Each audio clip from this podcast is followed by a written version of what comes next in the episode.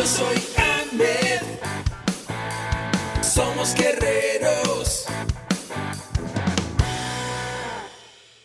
Hola, bienvenido a la Asociación Mexicana de Educación Deportiva. Soy el doctor David Lezama, presidente de AMED, y es para mí un gusto darte la bienvenida a estos podcasts.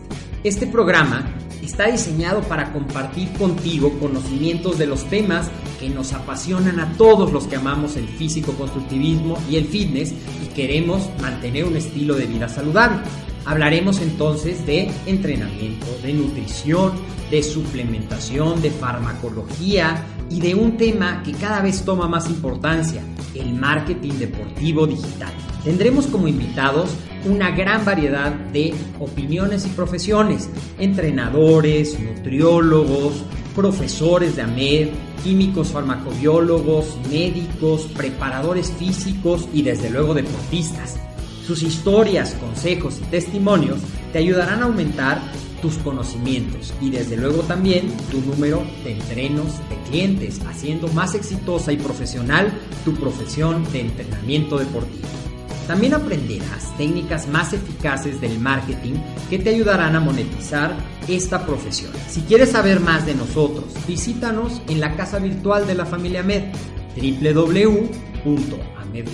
Hola, ¿qué tal? ¿Te ha pasado que tu calidad del sueño se ha visto alterada en esta época y que notas que tu rendimiento, tu humor, tu salud en general no está como antes? Bueno, pues sigue escuchando porque en este episodio hablaremos de cómo construir hábitos saludables para un mejor sueño.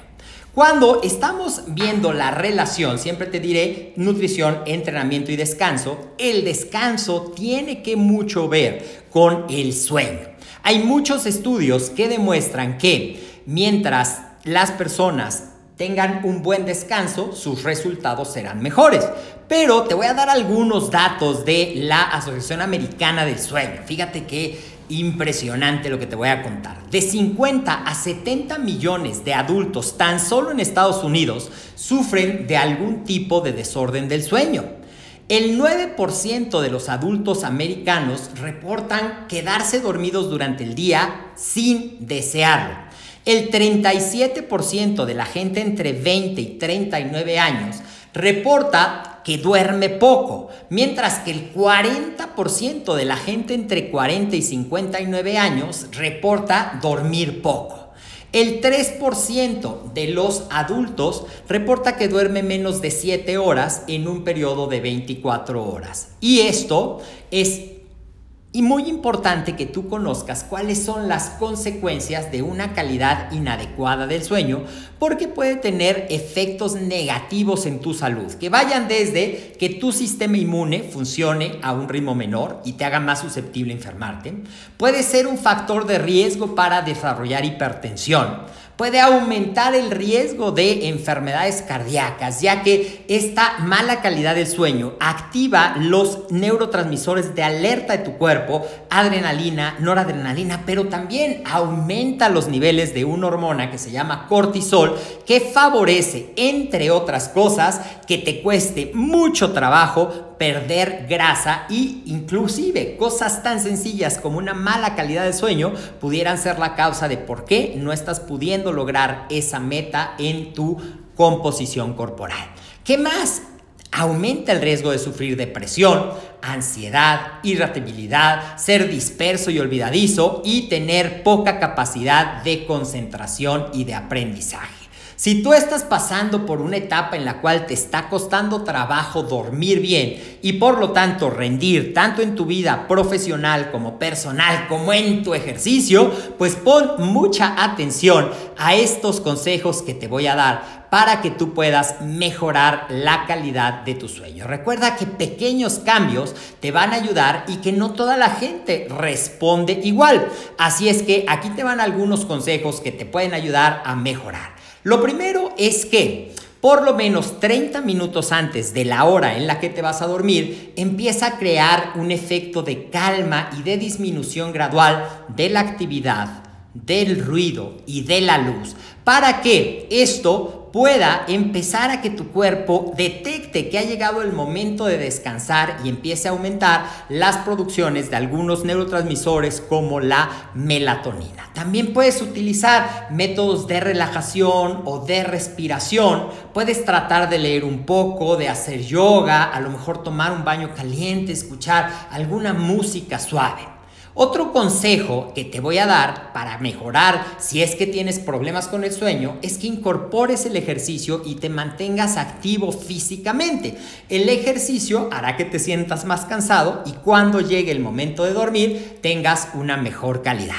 Haz horarios regulares de sueño, es decir, establece una hora a la cual tú te duermas y mantén estos horarios para que lo que se llaman nuestros ritmos circadianos entre reposo y actividad se vayan regulando. Reduce el consumo de alcohol en la tarde o en la noche, así como el de cafeína, igual en esta parte, ya que el, el sueño se puede alterar por el alcohol y la estimulación de la cafeína hará que te sientas con mayor energía. Otro consejo tiene que ver con una merienda ligera. Evita comer una comida demasiado grande o muy pesada o muy rica en grasas antes de dormir, ya que esto probablemente te impida lograr la relajación y el sueño. ¿Qué más? Durante el día trata de estar por lo menos un ratito expuesto a la luz natural para que tu cuerpo aprenda a diferenciar entre el día y la noche. Y esto combinado con los horarios adecuados de dormirte todos los días a la misma hora, regule lo que se conoce como nuestros ritmos circadianos. Otro consejo no tiene que ver tanto con lo que haces, sino en dónde duermes. Invierte en un colchón que te dé un descanso y también en una almohada que sea cómoda y que te permita relajarte y le dé un adecuado soporte a tu cuerpo. Esto es especialmente importante si ya tienes una gran musculatura, probablemente de lado sea muy importante mantener una almohada para mantener el equilibrio y postura.